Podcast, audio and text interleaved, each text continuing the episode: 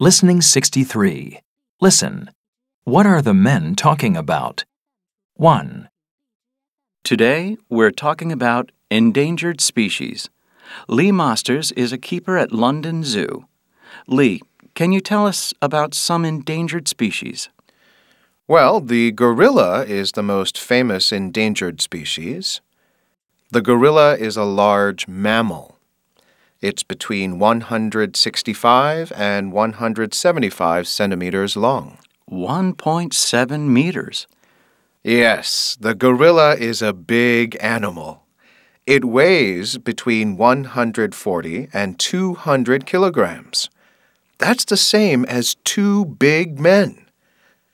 Gorillas live in forests and jungles. The main threat to the gorilla is hunting and loss of habitat. I see. 2, What about endangered birds? Well, the great green macaw is one example of an endangered bird. It's between 85 and 90 centimeters long. And what's its weight? It weighs about one kilogram. One kilogram. That's pretty heavy. Yes, it's a big bird. The great green macaw is also endangered because of loss of habitat. It lives in rainforests, but people are cutting down the trees. That's sad. Yes.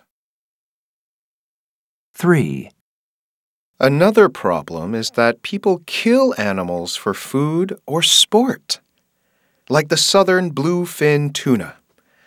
The bluefin tuna is a large fish. It is up to 430 centimeters long. Wow. 430 centimeters. Yes. It weighs up to 910 kilograms, so it's as heavy as three horses. The bluefin tuna lives in oceans, but because of fishing, there aren't many left.